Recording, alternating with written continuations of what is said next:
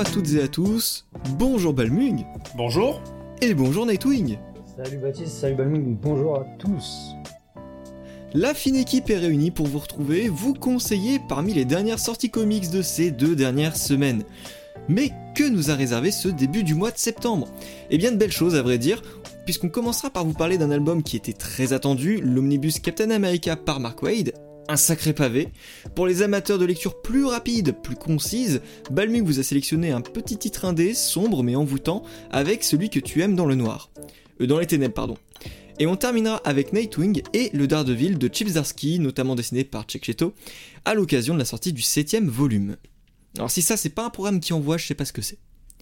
Euh, je me permets de commencer, sans plus tarder, par cette montagne qui est l'omnibus Captain America, parce qu'on tient là un beau mastodonte de 1280 pages, 4 kilos de lecture, et comme toujours, bah, c'est pas la taille qui compte, mais ce qu'il y a dedans. Peut-être pas comme toujours du coup, mais toujours est-il que le run de Mark Wade sur Captain America avait très bonne réputation. Pourquoi je dis avait? Puisqu'en fait il a toujours très bonne réputation. Euh, alors comme beaucoup, avec cette bonne euh, réputation, je l'attendais de pied ferme. Et euh, Mark Wade au scénario, Andy Kubert au dessin, avec Ron Garney, euh, je me demandais vraiment ce qui pouvait ne pas aller. Et bien en fait on tient là la crème de la crème des 90, Euh, j'adorais le Silver Surfer de Ron Garney, Mark Wade pour moi c'est un scénariste, si je vois son nom je me dis que ça ne peut être que bon. Et donc c'est comme ça que j'ai abordé son Captain America. Sauf que bah, Captain America par Mark Wade, bah, c'est pas mal. C'est même bien, mais euh, bah, c'est commun, faut pas se mentir. On tient là un blockbuster qui est coloré, puissant, une écriture dynamique et des aventures euh, explosives. Mais au-delà de ça, en fait, on se retrouve avec euh, des histoires assez banales. On a ce petit plaisir de retrouver Steve Rogers dans des quêtes qu'on a déjà pu voir, ce qui permet à Wade de ne pas sortir du personnage, c'est-à-dire de faire du out of character, mais de revenir sur un terrain qui lui est connu. Donc on n'est pas perdu. Et cette démarche, euh, Wade, elle s'explique. Euh, à l'époque, Wade était en train de tout exploser avec son run sur Flash. Il a redéfini le personnage et, il avait marqué euh, son histoire d'une profonde empreinte. Et Wade a fait ça en tant qu'amoureux de vieux comics, des éléments dont il s'est bien sûr inspiré pour faire évoluer Flash dans une forme colorée et souriante. Alors pourquoi est-ce que je vous parle de Flash ici? Bah c'est parce qu'en fait, il a utilisé la même recette ici. Sauf que bah il n'y avait pas la même matière et pas la même opportunité. Mark Waid s'est inspiré d'aventures classiques de Captain America dont il a modernisé la forme. Et c'était génial hein, par rapport au contexte. Parce qu'à l'époque, Mark Waid commençait son run avec des histoires très brèves, mais interrompues par l'événement Onslaught. Je crois qu'il a dû faire deux arcs, trois maximum, avant d'être interrompu par Onslaught. Et qu'est-ce qui s'est passé après? Bah Onslaught a mené Captain America vers une perdition, qui a amené à un événement qui s'appelle euh, Heroes euh, Reborn, où là Captain America a été écrit et dessiné par Rob Liefeld. Oui, d'où euh, le fameux dessin du super téton et des pectoraux beaucoup trop gros. Sorti de cet événement, on a eu Heroes Reborn et ce Captain America 100% Liefieldisé. Et donc ça c'était vraiment bah, du super nanar, hein, comme vous pouvez tous vous en apercevoir vu euh, les planches qui tournent autour de ça et qui restent encore aujourd'hui des, modèles de ce qu'il ne faut pas faire, ou alors euh, modèles du nanar euh, sous, forme de comics. Et donc après tout ça, bah, lire du Mark Wade, revenir aux sources, bah, ça faisait vraiment du bien. Donc je comprends totalement l'engouement que ça avait pu susciter à l'époque. Donc Heroes Return, c'est un retour au classique modernisé par Mark Wade, et pour Heroes Reborn, c'était Ron Garney. Mais aujourd'hui, une fois sorti de ce contexte, bah en fait, il n'y avait plus rien de révolutionnaire. On a une intrigue euh, avec le cube cosmique, des affrontements avec l'AIM, un arc avec les Skrulls qui m'avait bien plu, euh, mais j'ai surtout été déçu par des relations vraiment ultra prévisibles, comme euh, Captain America avec Crâne Rouge, Captain America et son love interest étrange, Sharon Carter. Mais bon, c'est prévisible, mais c'est pas pour autant déplaisant. Donc, ce qui fait que c'est un omnibus qui est bien, mais il manque vraiment d'originalité et surtout ça manque de surprise. Imaginez 1300 pages sans réelle surprise, à part peut-être euh, l'arc des Skrulls. Et sur la forme, bah, je ferai le même constat qu'avec Mark Wade. J'adore Andy Kubert, j'adore Ron Garney, mais c'est pas ici que vous allez prendre une vraie claque de la part de ces artistes. Ron Garney avait fait bien mieux sur le Silver Surfer, bon aussi parce que j'aime beaucoup le Silver Surfer, mais bon, bref. Et surtout, Ron Garnet a fait bien mieux depuis.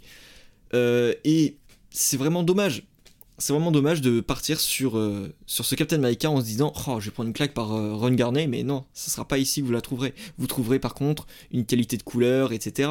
Les, les prémices du style de Ron Garnet, ce qui faisait que ça marchait déjà très très bien à l'époque, c'était une étoile montante chez Marvel. Et pour Kubert, bah, j'en viens au même constat également je trouve qu'il reste dans une zone de confort, une sorte euh, d'école euh, des années 90, parce que juste avant il travaillait sur, euh, sur les X-Men, et il remplissait vraiment ce, cahier des charges du bon artiste des années 90. Ça n'empêche que j'aimais beaucoup son travail sur les X-Men, et surtout, il, il, fait preuve de beaucoup moins d'originalité ici, sur, sur Captain America. Il y a quelques petites fulgurances, une case par-ci, une case par-là, mais c'est vraiment très minime. Par contre, en regardant un petit peu ce qu'il faisait à l'époque, eh bien j'ai vu qu'il faisait également Kazar à côté, également avec Mark Wade. Et je me demande si le, fait de travailler en même temps à la fois sur Kazar et sur Captain America, bah ça pourrait pas expliquer ce manque de créativité. Et surtout, bah quand on voit ce qu'il a pu faire par la suite sur Wolverine Origin, par exemple. Donc je dis tout ça, mais en fait, j'ai pas envie de, cracher sur le boulot de l'équipe euh, créative. Hein. On reste sur des artistes brillants euh, et surtout des artistes phares de l'industrie on est juste bien loin du niveau de leurs œuvres majeures. Et là, en fait, je me dis qu'avec cette remarque, je vais être un peu cet enfoiré qui rappelle à des artistes euh, qu'ils ont atteint leur point culminant et que nous, en tant que lecteurs, on ne jure que par ça. Non. Ce que je veux dire avec ça, c'est surtout vis-à-vis des anciens lecteurs qui ont tendance à ériger ce run de Captain America comme la modernisation parfaite du personnage. Alors que Brubaker a éclipsé tout ça quelques années plus tard et avec brio. Voilà, c'est un peu tout, c'est un peu mitigé quand même pour un, avis sur, sur un omnibus et euh, je me dis euh, c'est un peu le ressenti que j'ai eu en sortant de cet omnibus et je pense que c'est un avis que tu as pas mal partagé euh. Alors oui, non, en fait le, comme je ai enfin comme j'en ai parlé alors du coup en off, c'est les gens qui qui n'étaient pas là. j'ai pas tout lu de, de, cet omnibus. J'ai surtout, je me suis surtout concentré sur la série principale, c'est-à-dire qu'en fait, il y avait une série euh, on va dire, extrêmement longue de Captain America jusque-là. Euh, jusqu'au moment où on, a un relock et un retour, justement, le Captain, euh, Captain America Reborn, que tu as, bien parlé. Et moi, je me, suis, je me suis arrêté là. Je pense que j'ai dû juste lire le premier numéro, mais j'ai pas trop de mémoire, donc je vais pas trop en parler. Et c'est vrai que c'est, ça, reste, ça, ça reste assez classique. Mais, mais en fait, je suis pas si étonné que ça par Mark Wade. Alors, moi, je dis ça a posteriori parce que Mark Wade, j'ai découvert bien après tout ça. Euh, je l'avais découvert euh, bon, pour, d'autres moyens, hein, notamment bon, Kingdom Come, qui est un mauvais exemple dans mon cas parce que c'est un, un chef-d'œuvre. Euh, il y a mhm. aussi le Daredevil, qui est un très, très bon titre. Mais Mark Wade, en fait, c'est un peu le. Il, est capable du bon comme du. Pas du pire, mais il, est, il fait toujours des, des récits qui sont pas non plus euh, vraiment très mauvais, mais il, il, il, arrive de faire des récits qui sont juste en fait juste banals en fait. C'est un peu ça le problème. Mark Wade, il, a été sur tellement de titres, il a sorti tellement de, de, trucs au cours de sa vie que en fait, euh, je pense qu'il a absolument fait tous les titres euh, Marvel à peu de choses près quoi. Est-ce qu'il a fait de l'Avengers? Je pense que oui, il a fait de l'Avengers. Ah, ben oui, oui, oui, il a fait ben de l'Avengers. pas, mais absolument pas de lui. Il a fait quoi. Euh, et, en fait, c'est un peu ça, c'est un peu ce regard, c'est que euh, ben, c'est quelqu'un de très prolifique. Par contre, sur de la qualité, euh, ça va dépendre très, ça va dépendre beaucoup du titre. J'avoue que, comme je le disais, voilà, Kingdom Come, c'est son chef-d'œuvre c'est son Watchmen. non, c'est voilà, c'est voilà, parce qu'il faut le dire à chaque fois. parce que, comme je le disais euh, dans un autre podcast, euh, chaque auteur a envie de sortir son Watchmen. Hein. Kingdom Come, c'est un peu ça. Hein. Bon, c'est pas du tout ça, mais vous voyez, voyez ce que je, je voulais dire. Je pense qu'au bout d'un an de podcast, on aura nos 12 commandements, euh, nos 11 commandements, pardon. le 10 qu'on. Oh la vache, je suis fatigué. Mais. mais voilà, non, mais voilà, le le titre, comme j'en ai parlé sur le peu que moi j'avais lu, euh, c'est vrai que c'était assez banal au tout début. Et ensuite, ça. Enfin, sur la première partie, alors je, pense que je devais arriver à du 10 numéros et après les 10 numéros suivants, je sais plus, je crois qu'il y a, il y a 20 numéros avant d'arriver au Reborn, quelque chose comme ça. Euh, peut-être un peu moins, j'exagère. Oh, j'exagère un peu, je pense. Oui, Mais, oui, euh, Oui, il y en a Il y beaucoup a moins que ça, mais euh, du coup, euh, je sais que la première partie de ce run-là, c'était assez classique, mais pas trop mau- mauvais. Et après, c'était surtout le style qui m'avait un peu euh, bah, monté à la tête, parce que bah, c'était vraiment voilà, du, euh, du Rob Liefeld, c'est-à-dire des gros, la grosse testostérone, des gros muscles euh, partout, euh, tous les personnages, euh, et c'est des Ah oui, c'est- bodybuildés. Et en fait, euh, un- tu peux aussi avoir une petite esthétique un peu euh, exagérée des fois, euh, où on va commencer à se rapprocher des années 2000, euh, avec des... Mais par contre, attention, hein, le, le passage de Rob Liefeld ne fait pas partie Oui, de je sais, mais je veux dire, c'est... Moi, je, je parle ça comme un, un exemple, c'est-à-dire qu'en fait, euh, Rob Liefeld, c'est... Rob Liefeld, en fait, il a... quand il a sorti son style, euh, ça, ça, il faut se dire quand même que ça a quand même marché. Et qu'il y a des gens qui... enfin, alors, il n'y a pas que grâce à lui, hein, je, pense, je suis même pas sûr que ce soit lui qui a amené ce thème-là, mais en fait, il y a beaucoup de gens qui n'aiment pas les années 90. Euh, même aux États-Unis, je me suis rendu compte qu'il y a beaucoup de gens qui disent que les années 90 c'était de la pure merde. C'est-à-dire qu'il y avait vraiment que des titres vraiment très mauvais. Alors, on, peut, on peut quand même euh, se calmer. hein. Par exemple, il y a eu des titres type Sandman. Si vous avez vu la série et si vous, avez essayé d'aller vers le, comics, vous savez de quoi je parle. C'est que c'est un très bon titre qui, est sorti des années 90. Euh, mais il y avait quand même au niveau des, des Big Two beaucoup de titres qui étaient vraiment pas fous, notamment sur le style graphique, parce que c'était le, euh, ce, que, ce que beaucoup de gens commencent à, à- à reprocher, c'est-à-dire les hommes bodybuildés, les femmes avec euh, des gros seins et, euh, et, euh, et des hanches de fou. Et, et un, un dos en théorème Ouais, de ça. Pythagore parce que t'as un angle droit. Non, oui, oui, c'est ça. C'est, tu te dis, mais ça va, sa colonne vertébrale, elle, elle est pas brisée là, comme ça? Enfin bon, bref.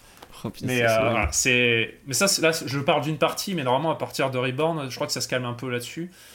Euh, je suis pas allé plus loin, donc euh, peut-être que tu me diras le contraire. Mais ouais, Mark Wade, voilà, c'est, euh, vraiment du haut et du bas. faut vraiment essayer de sélectionner, regarder au niveau des avis pour savoir ce qu'il vaut. Euh, par exemple, si vous voulez vraiment une série de, à- à- en longueur de Mark Wade, euh, je vous dirais par exemple à tout hasard euh, Daredevil. Euh, qui est vraiment très bien. C'est du good feeling. Ça aussi, c'est un truc avec euh, Mark Wade, sauf avec Kingdom Come, pour revenir encore dessus. C'est euh, des séries qui sont. C'est pas des trucs qui vont révolutionner, mais c'est des good feelings. C'est des trucs qui se disent plutôt bien. Ça se, ça se mange bien, ça se mange sans faim. Et, euh, en fait, on n'est pas forcément très. pas forcément très déçu, mais c'est pas ça qui va vous dire j'ai lu la meilleure chose de ma vie en lisant du Mark Wade, quoi. Enfin, Mark euh, enfin, sauf euh, quelques séries comme j'ai dit euh, genre Daredevil où c'est voilà c'est de la c'est de la, la- ça se mange sans faim mais en fait il y a quand même de la qualité derrière. Là pour le coup euh, mais je pense que c'est aussi parce que tu as, Chris, euh, Chris Samney qui est derrière qui lui aussi un, un talent de fou pour, pour donner aux scènes beaucoup plus de dynamisme. Alors je dis ça il est, il est pas sur tout Mais- le run, mais bon voilà. Oui, oui, oui, mais après, c'est vraiment dans un style qui est très coloré et très similaire aussi pour euh, le Daredevil. Euh, pour ce qui est de cet omnibus, euh, avec le recul, je me dis, mais mon avis était vachement négatif en fait. C'est qu'en fait, pour moi, ça vaut pas le prix de l'omnibus. Euh, c'est pas que c'est vraiment mauvais, c'est que ça vaut pas le prix de l'omnibus et ça mérite pas autant d'intérêt que ça. C'est pas une œuvre majeure pour tout le monde. Et pour moi, c'est surtout que son Captain America, il est pas du coup mauvais, hein, c'est juste commun et c'est un acte manqué quand on voit les grands noms qui sont dessus. Euh, donc je m'attendais à bien mieux, donc c'est une déception. C'est pas forcément un mauvais comics. Hein. Si, je veux dire, euh, si jamais vous vous dites j'ai vraiment envie de, de tenter le coup, allez-y. Par contre, vous attendez pas à ce que ce soit le meilleur omnibus que vous ayez lu de votre Et d'ailleurs, je reviens sur ta première phase quand tu as commencé où tu disais qu'il était attendu, mais, mais en fait, j'ai envie de te dire par qui Parce qu'en fait, c'est vrai que comme ça, euh, du classique de Captain America, je, autant, autant sur l'actualité je ne vois pas en fait l'intérêt. En fait, il y a. Alors, euh, autant sur les connoisseurs euh, que sur les, les moldus, on va dire, enfin, sur ceux qui commencent. Euh, j'ai pas forcément de vue à, à l'intérêt d'avoir un, un omnibus effectivement comme ça qui sort. C'est vrai que ben, il y, avait moyen de plus jouer sur de la punchline que sortir ça. Et j'avoue que je suis assez étonné qu'ils qu'ils sortent ce- cet omnibus, mais bon.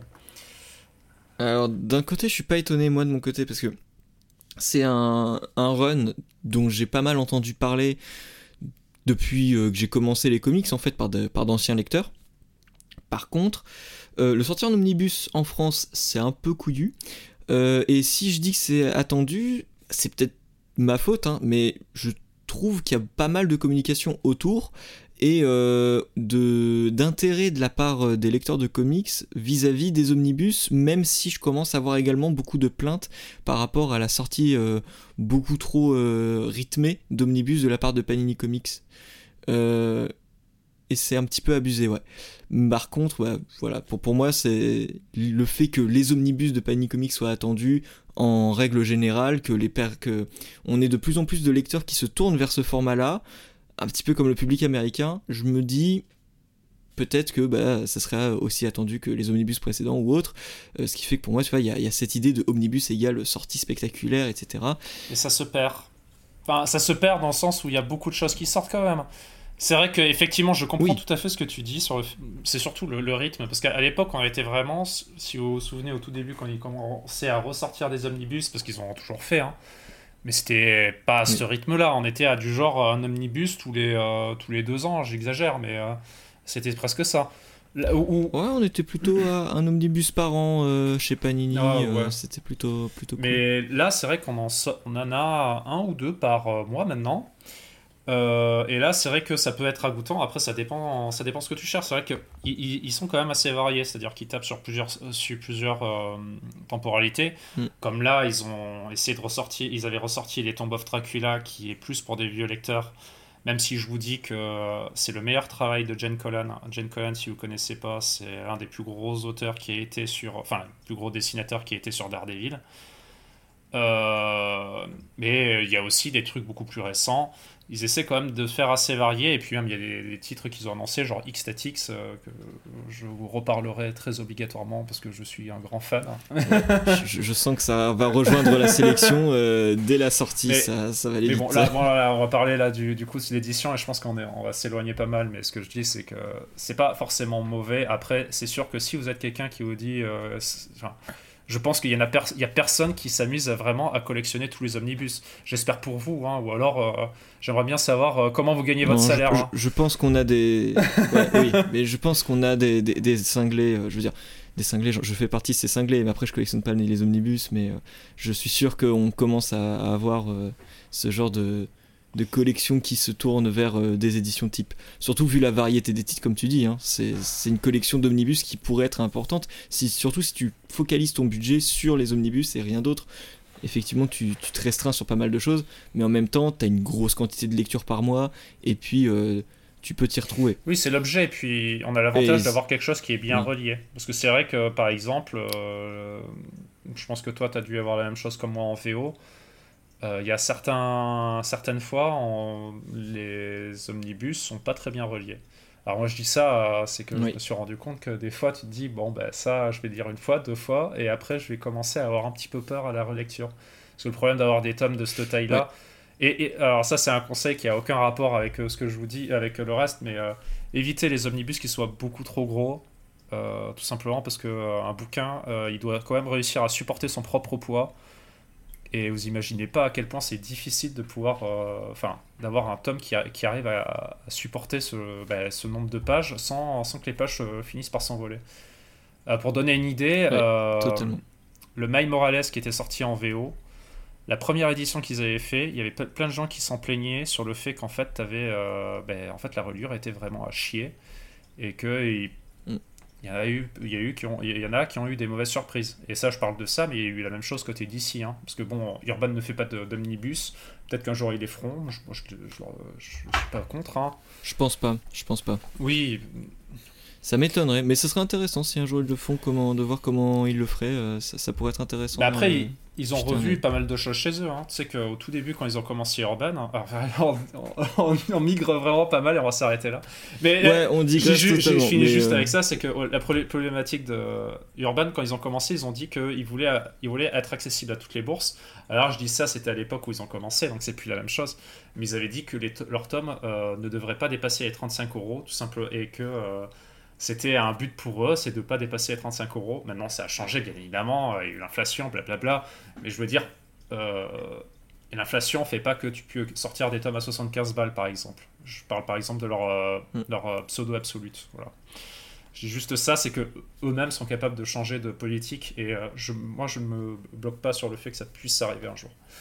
suis pas de cet avis. Pour moi, ils restent dans, dans leur politique dix ans après, juste qu'il y a ce petit écart qui est vraiment exceptionnel. Et euh, je trouve pas ça. euh, Parce que c'est pas de l'inédit, tu vois, dans les collections euh, de luxe. Oui. Mais bon, Donc pour moi, ils restent dans leur, euh, ils restent dans leur même état d'esprit. Enfin bref, passons. on fera peut-être un hors-série Ce, là-dessus. ce sera bien de parler des éditions, oui, c'est une bonne idée. Bah, De toute façon, on- Ouais, bon bah écoute, on note ça dans, dans les prochains hors-série. euh, Ah, Voilà. le 14e hors série du coup. Le 14e Ah oui, parce que vous, vous voyez pas, Ouais, mais on a une sacrée ouais, on a déjà une bonne liste. Et, et je crois qu'au niveau des éditions, on avait pensé à des trucs, mais c'est plus euh, les éditions cachées. Voilà. Bon, bref, on en reviendra. On y reviendra. Ouais. Ah, les petits teasings qui nous Ouais, lâchent voilà. là. Bon alors on va clore là-dessus avec un petit rappel. hein, euh, au départ, si vous vous souvenez pas, hein, on parlait de Captain America par Mark Wade, Adam Kubert et Ron Garney. Ça sort le 7 septembre 2022. Pardon, c'est sorti le 7 septembre 2022 au prix de 90 euros. Ça pique. Bon alors du héros patriotique musclé et bourru, on passe à Balmung qui vous propose tout autre chose du côté des comics indépendants. Grosse surprise, Balmung et les comics indés. Waouh! Alors vas-y, qu'est-ce que tu, nous- tu vas nous dire euh, Qu'est-ce que tu nous as sorti de ton petit cabinet de curiosité Alors, je vais vous parler de The Me You Love in the Dark, qui est en français. Tu vas me rattraper. Alors, c'est pas, c'est pas celui, que tu que aimes, tu aimes ouais, dans les ténèbres, ténèbres. et pas celui que tu aimes dans le noir, comme tu l'as dit avant. Parce que celui que j'aime dans le Ouais, noir, voilà. c'est. euh, c'est. euh, ah, c'est euh, Rob Liefeld. Voilà. Parce que j'aime bien le lire dans le noir, tu vois. Genre, je vois pas son dessin. Oh mon dieu, Je vois pas son dessin, donc ça se passe très bien. Euh, j'avais absolument pas compris ce que tu, voulais en non, non, je n'aime pas Rob Liefeld euh, avec moi dans, dans ma chambre le dans le noir. Non, absolument pas. Je m'en passerai. Euh, du coup, The Me You Love in the Dark, celui que tu aimes dans les ténèbres, euh, qui est un titre euh, avec, un, avec deux auteurs. Alors, surtout le premier que vous allez sûrement connaître, euh, Scotty Young, qui est connu pour A Hate Fairyland. et bon, pour d'autres titres encore, mais bon, on va dire que c'est plus récent pour ceux qui connaissent, ou alors sinon Middle West. et là, du coup, je peux introduire le dessinateur qui est George Corona, qui est aussi le dessinateur de Middle West, qui est sorti chez les, dans les en collection Urban Links. Et, euh, et déjà, j'ai envie de parler vite fait du dessinateur. Enfin, non, le dessinateur, je reviendrai après. Bref. Euh, alors, The Me You Love in the Dark. Euh, c'est un titre où on va suivre Rowena, qui est une fille qui a un style très sombre, où on comprend qu'elle est très vite qu'elle est, qu'elle est, artiste, plus, plus exactement peintre. Et elle a acheté une vieille maison dans une petite ville qu'on verra pas trop, peu importe. Et en fait, elle va, euh, cette maison a l'air d'être un peu abandonnée au moment où il y arrive. Et elle va, aller là, et en fait, on comprend assez vite qu'elle y va pour essayer de retrouver l'inspiration. C'est-à-dire qu'il y a peut-être un vague à l'âme dans son travail, je ne sais pas. Enfin, moi je sais, mais peut-être vous non. et euh, on va comprendre que c'est aussi pour fuir un peu la ville et pour voilà, avoir un certain calme de l'esprit. Et euh, très vite, plusieurs choses vont arriver. Alors, d'abord, euh, moi je vais, je vais essayer de rentrer un peu plus dans l'histoire, parce qu'en fait, le, le but, ça va pas être tant l'histoire, mais plus, on va dire, la mise en scène et vraiment la thématique qui est derrière. Donc, euh, je me sens obligé un peu de parler de l'histoire avant de. Je vais bien sûr pas parler de la fin, ça, c'est bien, évident- euh, bien sûr, mais il va falloir quand même que je m'avance un peu. Et en fait, on va comprendre très vite qu'elle a quelques petits problèmes dans sa vie. Et notamment, on va comprendre qu'elle a un espèce de. Comment ça s'appelle un, un galeriste. Alors, si vous voyez pas c'est quoi, c'est grosso modo quelqu'un qui va mettre en. Si vous êtes artiste, c'est quelqu'un qui va mettre en avant vos œuvres, alors dans des galeries notamment, et qui va toucher une commission euh, tout en vous permettant aussi vous-même de vivre. Et c'est ce galeriste-là et a l'air assez insistant au niveau du, téléphone et lui rappelle que euh, avant ce travail-là, elle était barista dans un bar, enfin dans un, dans un café, et qu'elle aimerait pas ne pas, enfin que si elle, elle fait rien de sa vie, enfin si elle commence pas à retravailler, elle va finir par se retrouver dans son ancien travail. Donc voilà, Là, déjà ça commence euh, un bon petit coup de stress pour le personnage. Et derrière, euh, elle découvre assez vite qu'il y a quelque chose qui se passe dans la maison. Euh, notamment, il y a comme un espèce d'esprit qui se balade. Et alors ça, c'est pas un spoil, parce que dès le, premier, dès le début, même pas, le tiers du premier épisode, ou peut-être la moitié, euh, cet esprit va se mettre à parler avec. Euh, mais vraiment de manière litté- littérale. Et elle va commencer à discuter avec, et en fait, elle va commencer à, avoir une espèce de relation qui se met entre elle et cette espèce de fantôme qu'on ne voit pratiquement jamais pendant le titre, sauf peut-être un peu loin dans le titre, donc euh, je je vais pas le décrire plus que ça. Enfin, si, j'y reviendrai peut-être euh, vite fait, juste pour parler du dessin, euh, pour un point en particulier. Et en fait, il va y avoir voilà, une relation qui va se faire entre ces deux personnages-là, qui seront grosso modo parmi les trois seuls personnages qu'on va avoir du titre, c'est-à-dire qu'il y aura, à part, ces deux-là et le, le, galeriste, tout va se passer entre eux. Et c'est dans un milieu clos, on va rester vraiment tout le temps dans, ce, dans cette maison. Et, et en fait, on va avoir cette relation qui va évoluer, qui va se présenter comme un amour, et comme quelque chose d'un peu, un peu bizarre, un peu malsain et un peu destructeur. C'est-à-dire qu'il y a une certaine complaisance avec quelque chose qui est complètement malsain, parce que c'est quand même un espèce de monstre qu'on voit pas, qui est toujours dans le noir, où on voit des espèces de formes, on imagine des choses. Et, euh, et en fait, c'est euh, grosso modo, là, on va se heurter face aux thématiques du titre. Euh, que j'ai envie de mettre en avant. Alors, il y a deux manières d'appréhender le titre.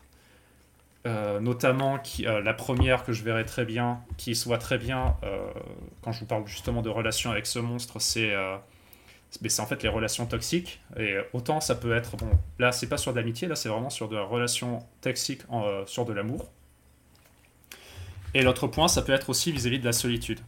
Parce qu'on on comprend assez vite que le personnage, en fait, a besoin de s'isoler, a besoin d'être toute seule dans sa bulle et euh, cherche peut-être à, fuir la ville, je ne sais pas. Euh, et, euh, et, aussi fuir par la même occasion son, son galeriste qui a l'air assez insistant. donc peut-être qu'elle a du succès ou pas et qu'elle en, souffre. Et bon, je vais pas. J'avoue que je m'avance assez bien dans le titre, mais voilà. C'est ce genre de, thématique que vous allez voir et c'est assez, assez, assez sympathique là-dessus. Euh, malgré le, style, alors je dis malgré le style, je vais y revenir après, c'est que euh, George Corona, si vous l'avez lu sur Middle West, il a un style qui est un peu plus cartoonique que la moyenne. Donc effectivement, vous n'êtes pas, pas forcément face à un titre d'horreur. Alors il y a quelques scènes qui, où je vous dirais peut-être pas les, les, montrer face à des enfants, mais c'est pas tant le problème. Mais euh, là, je vais rentrer un peu plus dans le dessin, c'est-à-dire qu'on est face à un titre qui est très sombre. Euh, Georges Corona, là, euh, s'amuse. Alors, je sais pas si c'est pas lui les coloristes. Non, le coloriste c'est Jean-François Beaulieu. Voilà, j'ai évité de lui donner tout. Bon, même si vous savez quand on dessine euh, le, de dire que là il va pas y avoir de dessin et que ça va être noir, bon, voilà.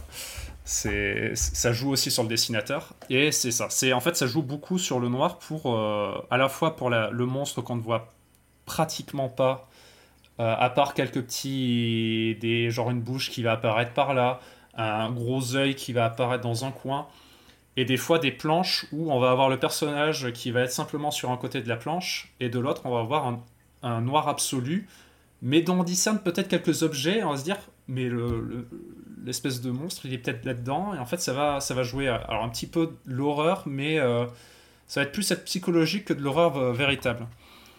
Et euh, c'est ce qui amène en fait une certaine immersion dans le titre. Moi, j'avoue que euh, je, l'avais lu la première fois, j'avais je trouvais ça sans plus, notamment parce que je pense que mon premier avis était, était resté sur la forme du dessin qui restait un petit peu euh, cartoony au tout début. Enfin, j'exagère dans le cartoony. Si vous voyez pas comment, à quoi ressemble le dessin de George Corona, c'est un mélange entre du. C'est moins bien qu'au niveau du dessin qu'un Matteo Scalera, au niveau du détail, mais c'est ça ressemble aussi à du euh, Chris Bacalo, si vous voyez pas, c'est euh, un dessinateur qui a été sur du, euh, du récemment sur du Doctor Strange que vous avez sorti en, omnibus. Alors je crois que c'était en plus avec Mark Waid, non? Je sais plus.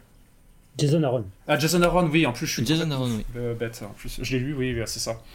Et d'ailleurs, il n'y a pas que ça, d'ailleurs, que vous allez voir. Moi, j'ai pensé beaucoup à Chris Bacalo, c'est notamment parce qu'en fait, je vais pas parler de la, bête en général.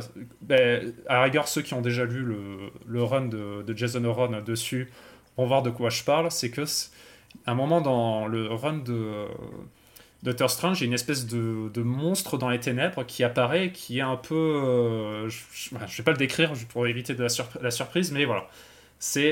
On a cette, cette même, euh, cette même euh, interprétation de ce monstre-là dans ce titre. Je trouve qu'il y a beaucoup de points en commun. Et en plus, ce titre-là va aussi avoir un trait qui, se, qui, qui représente. Qui,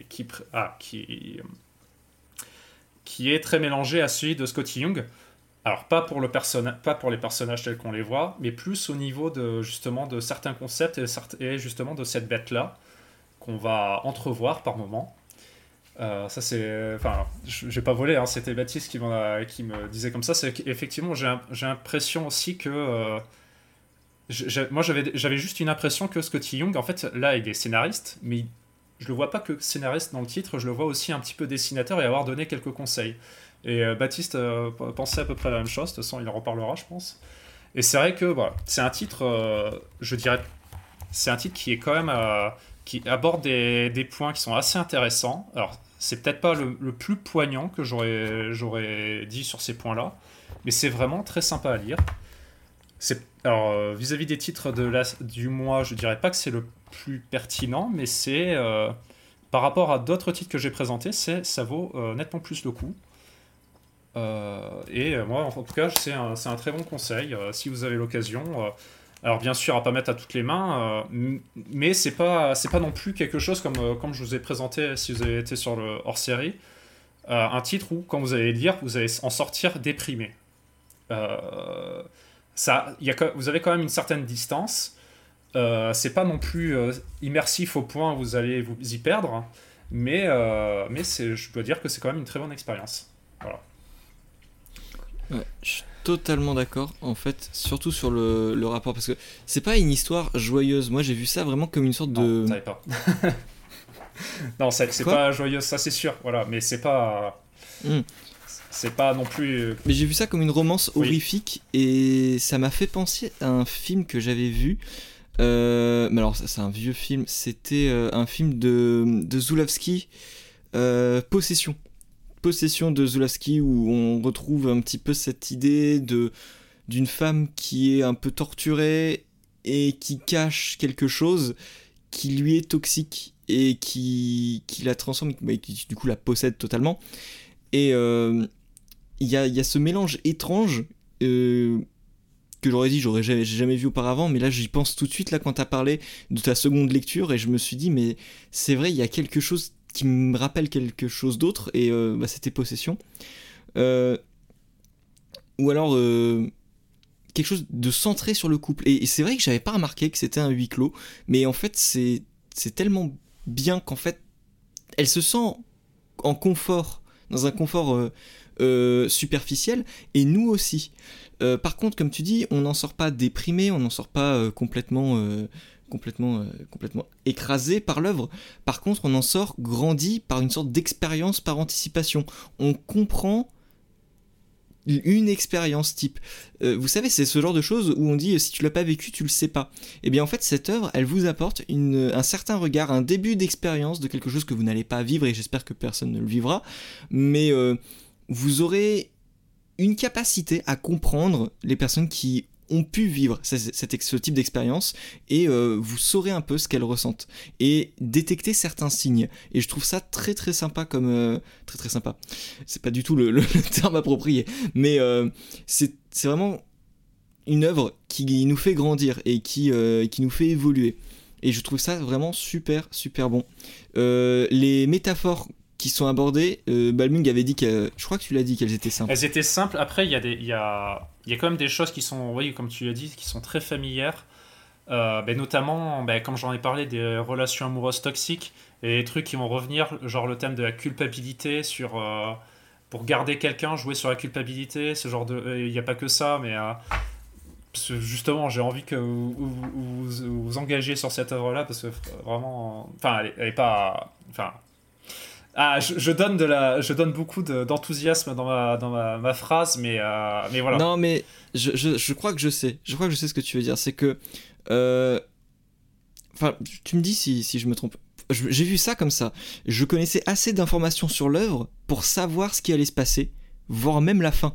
Donc ce qui fait que là non plus, comme le Captain America, euh, je vous allez me dire, il n'y a pas de surprise. Bah oui, il n'y a pas de surprise, mais sur cette œuvre-là, j'ai envie de dire que c'est pas grave. Parce que elle parvient à faire vivre son univers et à, faire vivre l'émotion.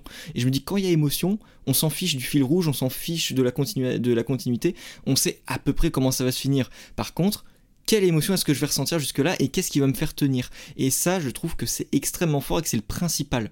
C'est vraiment le principal que c'est la principale chose que j'ai vue là-dedans parce que ça nous embarque sans aucune difficulté du point A au point B. On sait qu'on va au point B, mais on suit. On suit, on apprécie le décor et ça c'est génial. C'est ça, c'est dans tous les cas le titre est trop court pour pouvoir traiter pleinement du sujet qu'il aborde, mais euh, il va il va jouer juste sur du oui voilà sur du ressenti tout simplement. C'est et il va à l'essentiel. Ah. Euh, j'ai trouvé que cette fluidité, on la ressentait beaucoup par le dessin de, Corona. Parce que euh, je trouve qu'il y a des effets de transition qui sont extrêmement logiques.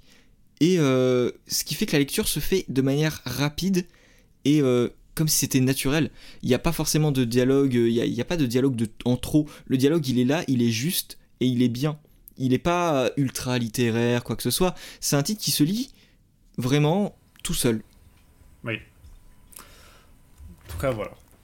Donc voilà, c'est un titre indé que je, qualifierais d'accessible et, de puissant, finir. Pareil, mais en tout cas, moi, je vous le conseille. Après, si, si vous avez des choses plus importantes, lisez-les. Mais si vous avez besoin ce, ce, mois-ci d'avoir quelque chose euh, bah, qui sort un peu de l'ordinaire et qui est euh, bah, assez sympa, enfin, qui se lit de manière assez simplement, mais qui va un peu euh, vous, quand même un peu vous réveiller, N'hésitez pas, c'est ça, ce sera pas de l'argent qui sera mis à la poubelle, ça c'est sûr.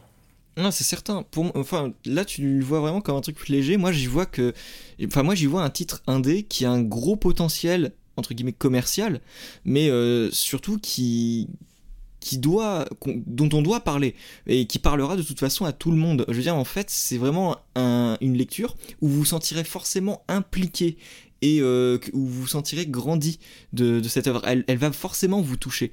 Et, je trouve que ça, c'est vraiment une, histoire qui est simple, totalement compréhensible par tous et belle. Donc, franchement, euh, allez-y. Allez-y, c'est vraiment, c'est vraiment du bonheur. Enfin, du bonheur. je trouve vraiment les pires mots pour parler de ce titre. C'est horrible. Donc, celui que tu aimes dans les ténèbres, écrit par Scotty Young, dessiné par Rory Corona, si c'est comme Rory Jiménez, mais je, je suis pas sûr. 128 pages pour 16 euros et ça sortira le 30 septembre parce que ça a été décalé et je l'ai vu euh, seulement aujourd'hui. Donc pour ça que je n'en ai pas forcément euh, parlé tout à l'heure, mais voilà, ça a été décalé pour le 30 septembre, c'est pas grave. On, signalera à nouveau la sortie euh, lors du prochain podcast, histoire de vous dire, eh, vous vous rappelez du super titre indépendant dont on vous a parlé, il y a un podcast. et je trouverai peut-être de meilleurs mots pour en parler. Bon, alors, quitte à côtoyer les ténèbres, on va voyager du côté de Hell's Kitchen, là où Chips Darsky excelle avec l'excellente série d'Ardeville. Mais Nightwing, après cet homme, est-ce qu'elle parvient à maintenir ton intérêt? Alors, est-ce qu'elle y parvient? Oui, clairement oui. Euh, après, bon, pour rentrer, euh, pas trop rentrer dans les détails justement, euh, ici on se retrouve très simplement avec la suite des événements du tome 6 où on retrouve Daredevil en prison. Euh, et c'est important de dire Daredevil, et, je j'éviterai de trop en dévoiler pour ceux qui n'ont pas euh, débuté le, run de Zarski. Donc Daredevil est en prison. Évidemment, il va avoir des problèmes avec les prisonniers, mais pas que. On retrouve aussi Electra, qui, je vais devoir euh, un petit peu spoiler, alors cachez-vous les oreilles pendant les 10-15 prochaines secondes, ceux qui n'ont pas lu le run encore. Electra donc qui reprend le masque de Daredevil pendant que euh, Daredevil est en prison. Du coup, euh, du coup juste pour dire, prends ma place, prends mon handicap. il l'a casé en même pas deux minutes. Référence à ceux qui ont plus de 20 ans. oui, voilà, c'est ça.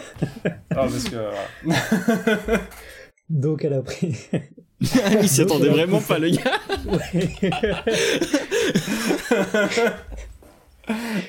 Donc elle a pris sa place euh, en tant que Daredevil et elle va devoir. Euh, et pas celle, euh, pas celle de parking, pardon. il y a le deuxième effet qui se on n'était pas prêts. on est que lundi soir, les gars.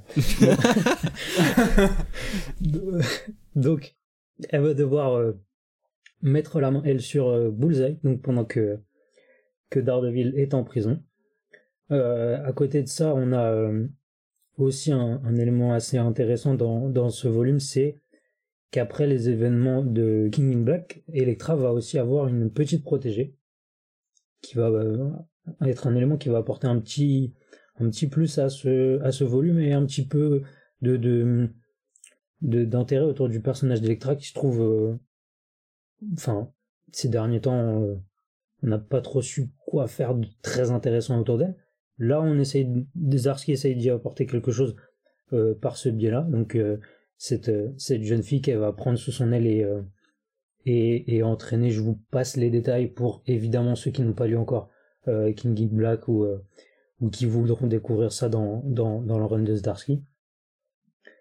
Donc aussi à côté de ça, parce que c'est très très chargé ce, volume, et un peu comme tout au long de ce, run en fait, Zdarsky utilise énormément la, mythologie du personnage et, et, on, utilise carrément tous les antagonistes, toutes les facettes de ce qui a pu être fait sur Daredevil. On va le retrouver dans ce run-là et dans ce volume-là, euh, ça va être euh, assez, euh, assez évident.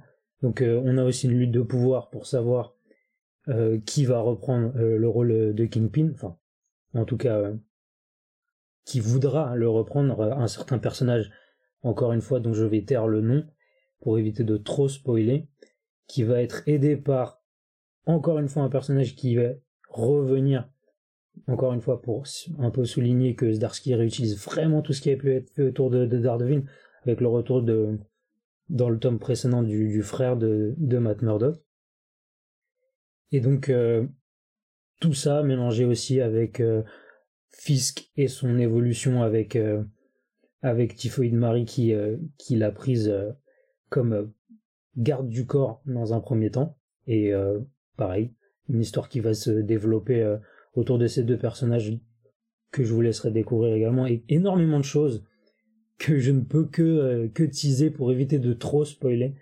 Mais tout ça pour vous dire que c'est un volume euh, court mais très très dense, et c'est assez, c'est assez agréable de voir comment Zdarsky arrive à jouer avec tout ça. on se perd pas, on a beaucoup de choses, on s'ennuie jamais. Autour de ça, est-ce que c'est le, c'est le volume qui va apporter des éléments pour se démarquer de ce qui a pu être fait? Non. Et c'est peut-être là le, le petit bémol qu'on peut avoir avec euh, ce volume et en même, temps ce, run finalement, c'est que Zdarsky réutilise tout, mais il n'y apporte pas un élément, un point de vue ou une évolution qui va euh, apporter une singularité à son, développement du personnage. Il n'y a pas de, choses qui, je pense, marqueront euh, le personnage dans le temps. Ça reste quelque chose de très intéressant à lire. Si on aime Daredevil, honnêtement, je ne pense pas qu'on sera déçu. Mais il peut y avoir ce côté redondant quand on a enchaîné euh, un petit peu tous les grands runs qui ont pu être faits euh, sur le personnage, comme le, plot de départ de ce volume, Matt Murdock en prison, c'est pas la première fois. Ça va amener des, des thématiques, des questionnements autour du personnage qu'on aura déjà vus, qui ne seront pas, en tout cas pas encore, euh, suffisamment développés pour qu'on puisse dire ah oui euh, le personnage a, a vraiment eu une évolution euh, il sera plus jamais le même ou des choses comme ça. Ça a l'air d'un d'un énorme problème. Non, c'en est pas. C'est ça reste quelque chose de très honnête à lire. Euh, ça ça donne envie de continuer en plus. C'est ça qui est qui fait plaisir. On pourrait on pourrait se dire euh, en fait ça va nulle part. Non, on a envie de continuer. Derrière, euh, sans, sans trop euh, en dévoiler, on sait qu'il y a il y a une mini-série qui arrive, un mini-event autour du, personnage qui va donc, euh, euh, donc prendre suite directement derrière. Et euh, ensuite, si on devait un peu retenir quelque chose de ce volume, et pareil, hein, de, de, ce run en particulier, c'est qu'on a un Marco Cecchetto au dessin qui est assez, assez incroyable. En tout cas, je suis très très fan. Euh, je l'ai découvert avec Daredevil, même si derrière j'ai réussi à, à rattraper certains des titres sur lesquels il avait pu travailler, notamment euh, Old Man Logan, euh, pas justement pas Old Man Logan, Old Man Hawkeye, euh, qui était un titre surtout connu, je pense, pour ses dessins, qui n'était pas plus extraordinaire que ça. À, mon humble avis. par contre, si vous aimez Checheto, franchement, lisez son Punisher qu'il a fait avec Greg Rucka, c'est magnifique. ah bah là, on a une grosse équipe de, de choc. Ah, tu vois, le, tu vois le duo des enfers là, bah, c'est fou. Ah voilà, Un des meilleurs titres Punisher que j'ai pu lire. Mais à côté de ça, malheureusement, sur ce, sur ce tome, il est pas tout seul.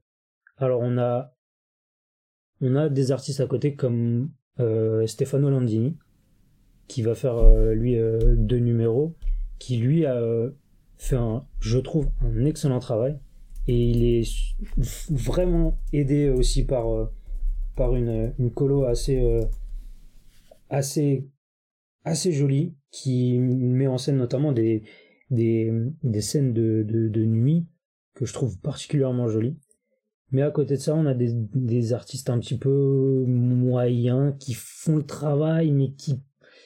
Enfin, je vais parler de Mike Thorne notamment, qui fait deux numéros et, euh, et lui, il a un vrai trait qui me fait penser à, à Fernando Pazzarin pour ceux qui, qui connaissent le, ce dessinateur, qui a fait notamment euh, Justice League versus Suicide Squad pour, pour évoquer les, les bons souvenirs. Un grand un grand, grand moment de, de comics à éviter pour les adventus. euh, donc, euh, ouais, c'est du, en fait, c'est du Pazarine bien. Donc ça reste, euh, ça reste quelque chose de, de correct. Et vous êtes dur avec Passarine, hein, il est pas si mauvais que ça, le gars. Disons que j'ai été traumatisé par euh, les dessins de la personne. Et ça, j'ai de très mauvais souvenirs de lecture de lui. Et même le voir, pour ceux qui ont pu lire Deathstroke, il est, il est aussi sur le, le run de Christopher Priest. Et, et en fait, est-ce que c'est son trait ou est-ce que c'est le fait de toujours le voir entouré d'artistes bien meilleurs qui font que bah, il passe, euh, passe pour un amateur? Ah la cruauté Oui, oui, c'est très très dur. Je sais pas si j'ai lu que le pire de, de ce qu'il a fait, mais j'ai beaucoup de mal avec cet artiste qui fait des visages difformes à certains moments. Bon, et pourtant on parle de lui, il n'est pas dans ce volume de Daredevil. Voilà. Mais voilà, donc c'était pour signaler un peu la petite, euh, le petit problème euh, enfin, si on, si on peut, si on peut dire un problème, on, peut comprendre que Chegeto soit, soit, bah, ce soit pas simple de, d'enchaîner 36 euh, numéros à lui tout seul euh, tous les mois comme ça. C'est normal. Mais ouais, ça, c'est un peu frustrant, je trouve, quand on adore, euh, quand on adore son trait. Donc voilà, Daredevil tome 7, c'est une belle continuation de ce que fait euh, de ce que fait Zdarsky sur le personnage. Ça n'a rien de révolutionnaire. Faut pas s'attendre à quelque chose de, de, qui va changer à tout point le en tout point le personnage ou apporter quelque chose de, particulièrement euh, singulier. Mais c'est du bon ville C'est du, du graphiquement très très agréable. Donc je ne peux que conseiller ce tome et vous conseiller notamment la, suite. On en parlera peut-être dans un, dans un futur podcast. Donc Daredevil tome 7, un bon comics. Est-ce que c'est le meilleur de, de, l'année? Non. Le meilleur de ce podcast? Je ne sais pas. mais euh, je conseille euh, cette lecture très agréable. Euh, avant de, de reprendre, j'ai vu qu'on parlait là de, des dessins. J'avais une question, c'est que, alors moi je me suis arrêté au tome 4. Est-ce que la plus, la diversité des artistes qu'on peut trouver là dans le tome 7, ça s'explique par le fait qu'on se trouve dans une, euh, sur un tome, on va dire, de transition où euh, plusieurs artistes doivent cohabiter sur un même arc, comme ça avait pu être le cas dans le tome 2. Bah, pas, vraiment. Pas vraiment en fait, parce que c'est. Euh, on a des. On a des. Une suite d'événements. sur tous les numéros, ça, ça, ça suit parfaitement. Là où ça peut être euh, intéressant, c'est que euh, chaque numéro va avoir à se concentrer un peu plus sur certains personnages, d'où peut-être l'intérêt des différents artistes. Mais euh, Mais là, c'était vraiment un, petit, un petit bémol que je soulignais dans le sens où on voit le trait de Cheketo, c'est compliqué d'enchaîner avec un artiste un peu moins bon derrière sur une, enfin sur sur une, histoire qui se suit directement. C'est pas comme si on avait un numéro flashback avec une histoire qui n'a pas un lien direct avec le numéro précédent ou des événements comme ça. Mais mais on peut, on peut comprendre le, choix aussi de, de, différents artistes, c'est certain. Mais ouais, non, c'est frustrant de, de, quand on a un artiste qu'on aime bien, de, de voir que sur un, volume où il y a 6 ou 7 numéros, on se retrouve avec euh, un ou deux numéros maximum de cet artiste-là. C'est un petit peu juste euh, le petit, le petit point noir euh, s'il fallait en trouver un, vraiment.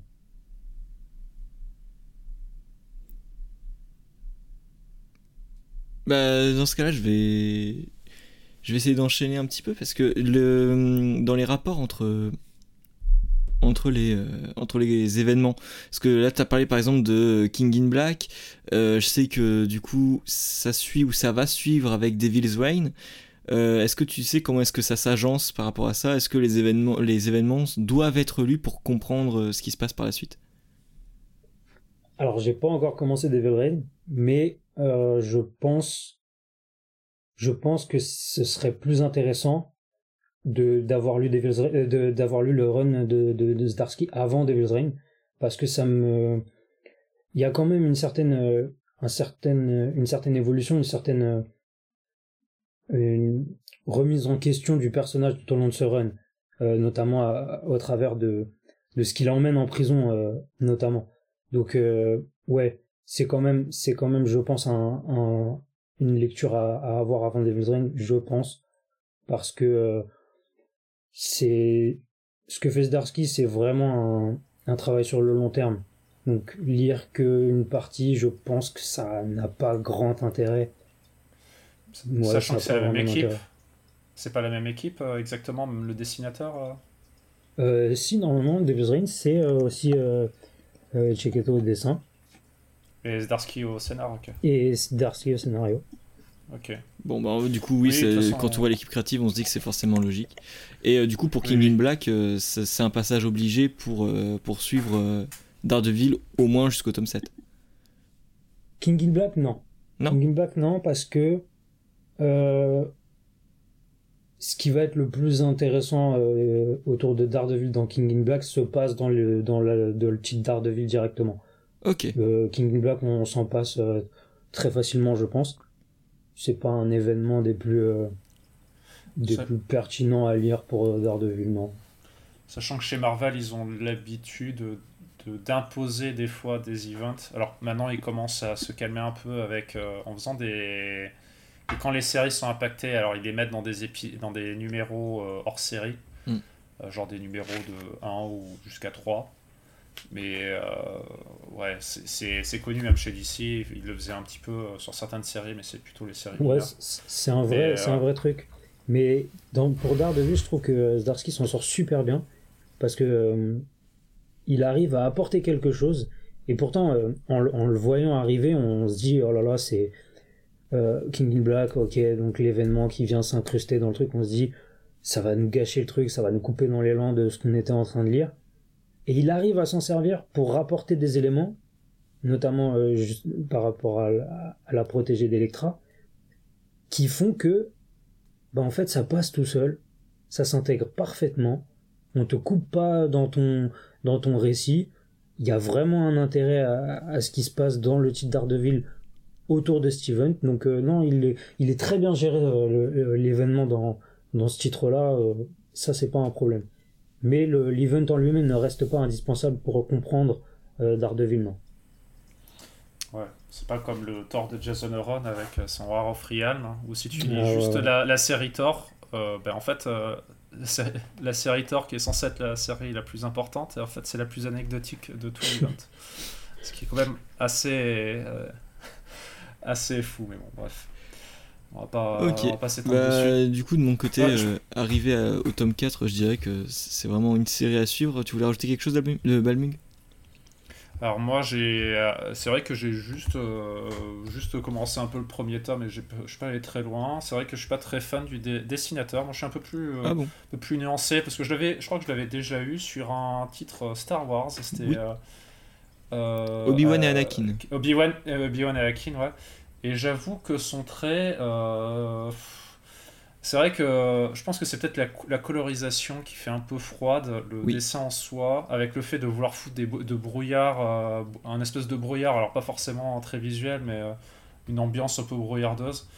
Et le fait de vouloir se taper, euh, que tous ces personnages se tapent des, des, poses un peu statiques, un peu. un peu ils ont tous des gueules de. de, ouais, de, de Snake, Snake dans dans euh, bah, Metal Gear quoi. J'ai l'impression, enfin ils ont tous des gueules de, vétérans, j'ai l'impression. C'est marrant que tu dis ça parce que je te jure, dans le Punisher, il y a un vrai truc avec ça. dans son Punisher, il y a un truc avec ça. Et par contre, son Obi-Wan et Anakin, pour moi, c'est son travail le moins intéressant. Euh, sans doute à cause des couleurs froides, mais en tout cas, euh, franchement, jette-toi sur son, sur son Daredevil, ça pourra peut-être. je, je sais pas parce que parce que comment tu m'en présentes, euh, Nightwing, euh, n'empêche, euh, c'est quand même que. Voilà, c'est si on devait conseiller à quelqu'un de commencer l'univers Viville, vu que c'est un sujet qui revient souvent, comment commencer les comics Clin d'œil, clin d'œil. je pense pas que toi-même tu le conseilles de commencer par là et tu conseillerais plutôt les, récits sur lesquels il, base sa, sa mythologie. Oh. Comme, comme comme moi, tu vois, par exemple, je pourrais faire à tout hasard une comparaison avec un, titre qui est sorti à peu près en même temps, mais qui a fini beaucoup plus tôt. Certain Immortal Hulk, qui est un titre génial. Là, pour le coup, oui. Alors, le titre euh, Immortal Hulk, bon, je vais pas m'étaler dessus, non, bref. Mais grosse, lui, il a plus le rapport inverse, c'est-à-dire que c'est un titre qui fait énormément de références au passé, mais pourtant, c'est l'un des meilleurs titres à lire tout de suite alors que bah, c'est triste, mais en fait, non, vous pouvez juste pas vous passer de certaines références quand même. Je suis pas d'accord. C'est un peu dommage. Pour moi, c'est exactement la même bah. chose, c'est-à-dire que les deux sont ultra référencés par rapport euh, à la mythologie passée du personnage, et tu peux les lire tout seul sans rien connaître, tu peux débuter avec ça pour une accroche moderne. Par contre, ça va te rediriger vers des classiques sur lesquels il a pris appui pour que tu approfondisses ta lecture. Effectivement, tu auras une lecture plus approfondie du Mortal Hulk parce que Wing, mais euh, le Daredevil de Zdarsky a, cette même propriété. Mais euh, vis-à-vis des retours que j'ai parce que alors Zdarsky, je j'en ai déjà lu, mais c'est pas vis-à-vis de ces titres là. Euh, celui qui m'a le plus marqué, il est toujours en cours, donc je vais pas aller jusqu'au bout, mais c'est le Batman The Knight, qui est, enfin The Knight, qui est vraiment pas mal. Euh, pour le moment sur ses débuts, euh, qui recrée un peu. Ah, si vous voyez pas, c'est il parle de Batman, mais toute sa course avant que celui-ci revienne, enfin après avoir perdu ses parents et qu'il décide de partir de Gotham pour faire sa formation, et avant qu'il revienne justement à Gotham pour devenir Batman ce titre-là va parler de tout son parcours initiatique et revenir là-dessus. Et je trouvais ça assez pertinent. Euh, mais euh, c'est vrai que euh, moi, du coup, je vais, je vais, je vais, ouvrir un peu les fenêtres et qu'on s'étale un peu. Mais Zdarsky, je, je trouve qu'il y a un engouement autour, autour de ce scénariste que je n'arrive pas à comprendre. C'est-à-dire que, effectivement, il n'est pas mauvais mais je le vois pas comme euh, le meilleur, euh, meilleur scénariste actuel. Euh, alors j'avais vu ça. L'un des meilleurs scénaristes actuels, c'était comme à tout hasard des noms que vous avez jamais entendus dans ce podcast, type type Tom King ou Ramvi, tu vois, par exemple.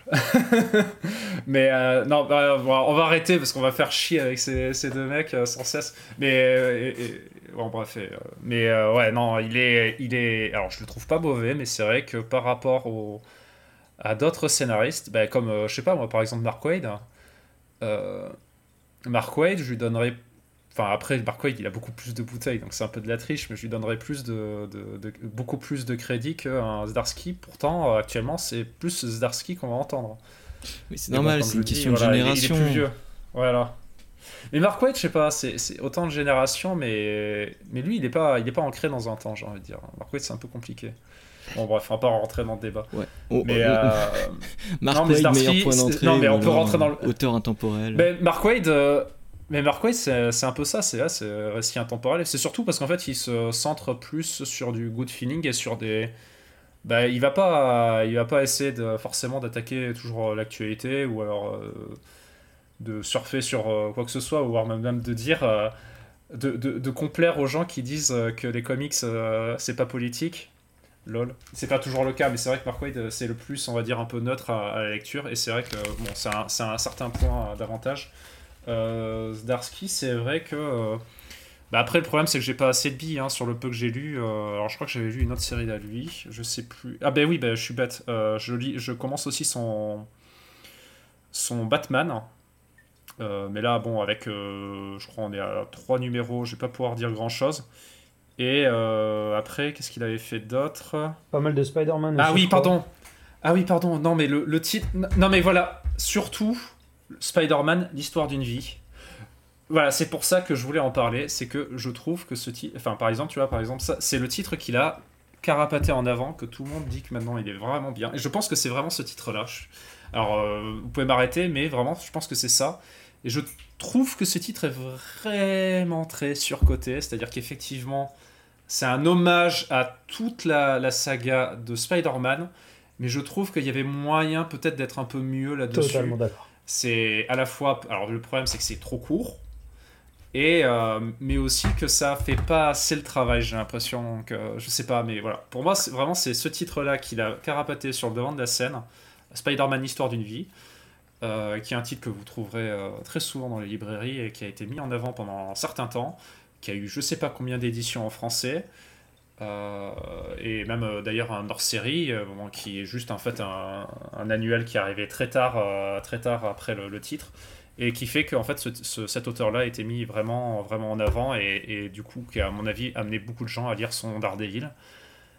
sauf moi parce que je suis un, un pauvre, pauvre débile. Mais c'est vrai que voilà, je sais pas, je, pour moi, c'est pas, c'est pas, enfin, ce scénariste-là va pas me, me, pousser à aller euh, attaquer Daredevil. Et en fait, les retours que j'en ai sont souvent assez mitigés, c'est-à-dire que c'est du genre, euh, effectivement, comme tu me l'as dit, euh, Nightwing, c'est, il sait, il sait parler du, du, passé, il sait le mettre en avant, donc effectivement, ça peut, comme tu me disais, Baptiste, ça peut être un point d'entrée, mais je, mais c'est souvent ça n'invente rien, c'est pas, pas très innovant, c'est pas exceptionnel en fait.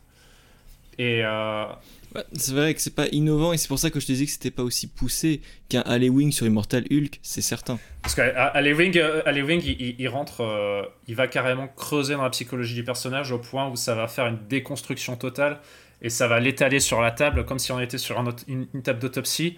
Bon, sauf qu'il le tue pas, mais euh, vous voyez ce que je veux dire. Et on va vraiment être détailler point par point euh, sur une compréhension de comment il a pu avoir ce parcours-là. Alors que je suis pas sûr, alors Nightwing, du coup, tu vas me servir de référent, euh, qu'il fasse vraiment ça, qu'il fasse vraiment une, une un découpage du personnage et faire une construction, enfin une, analyse complète de, de ce personnage-là. Bah en fait, il fait pas une analyse complète, mais il va faire en sorte que le personnage soit dans une remise en question par rapport à son à son rôle euh, pourquoi comment il fait les choses et surtout euh, et surtout euh, les, les conséquences que que peuvent avoir les actes d'un d'un héros en fait. Mais mais en fait c'est pas nouveau. C'est pas nouveau et, et à partir du moment où où tu, tu as connu le de Bendis le de Brubaker tu, souffres forcément de la comparaison. Alors, pour quelqu'un qui n'a jamais lu Daredevil, commencer avec Zdarsky, c'est parfait. Mais si derrière tu te retrouves à, lire du Bendis ou du Brubaker, bah tu trouveras la même chose en mieux. Et, et en plus poussé en plus de ça. Donc, euh, donc ouais, ouais, je suis, je suis un peu d'accord avec toi. Donc, euh, ça après ça reste euh, du, bon comics et, euh, et ça je je reviendrai pas sur ce point mais non il va pas malheureusement on sent que le questionnement qu'il va essayer d'apporter autour du personnage soit ça va aller nulle part soit ça va carrément juste être là pour dire que c'est là, mais sans être euh, sans être vraiment euh, sans être vraiment poussé et euh, et, creusé. On dirait qu'il il te jette une idée et qu'il va pas la développer plus que ça. Et c'est c'est le sentiment que après Stormset j'ai. La suite me donnera peut-être tort, mais bah non, c'est Jason Aaron. Non, c'est Donny Case. Et... Ah oui, c'est vrai, merde, ça a changé. Et il est très bien aussi d'ailleurs ce, ce run, si jamais. Ah, j'ai toujours pas commencé. Bon. Bon, en tout cas, euh, Daredevil, de mon côté, euh, je dirais que c'est juste une série qui arrive à faire vivre Daredevil, et pour moi, c'est quelque chose de très positif. Après, là, c'est exactement comme l'histoire du Cap, hein. c'est dans un contexte où euh, moi, Daredevil, ça a été Charles Soule pendant trop longtemps, et Charles Soule sur Daredevil, c'était vraiment pas bon. Donc, voir Zdarsky arriver, remettre des bases en place, ça m'a fait plaisir. Je vous le rappelle, hein, je suis qu'au tome 4, donc euh, à la moitié du parcours actuel. Euh, mais euh, arriver au tome 4, moi je trouve que c'est extrêmement cool. au tome 7, on verra. Et vu ce que t'en dis là, j'espère qu'il arrivera à, redonner un sursaut par la suite. Et surtout, un jour, lorsqu'il finira son run, apporter une fin qui satisfera tout le monde. Et ce serait, serait extrêmement, extrêmement cool. Daredevil tome 7 euh, le titre c'est bien Confinement, je trouve que c'est bon de le dire. Zdarsky au scénario, Checheto au dessin parmi d'autres. Euh, un total d'environ 140-150 pages pour 19 euros et c'est sorti le 7 septembre. C'est tout pour ce podcast, j'espère que vous aurez pris plaisir à nous écouter avec ces belles voix suaves des deux loustiques. Comme toujours, on vous invite à nous partager des titres qui vous font envie sur Facebook, Twitter, Instagram, sur la page Comicspeak Toujours autant d'amour dans vos retours, ça fait terriblement plaisir et ça motive comme c'est pas permis. On vous donne rendez-vous dans deux semaines pour un plein de recommandations. A très bientôt. Salut tout le monde. Ciao. Salut et bonne, euh, bonne semaine.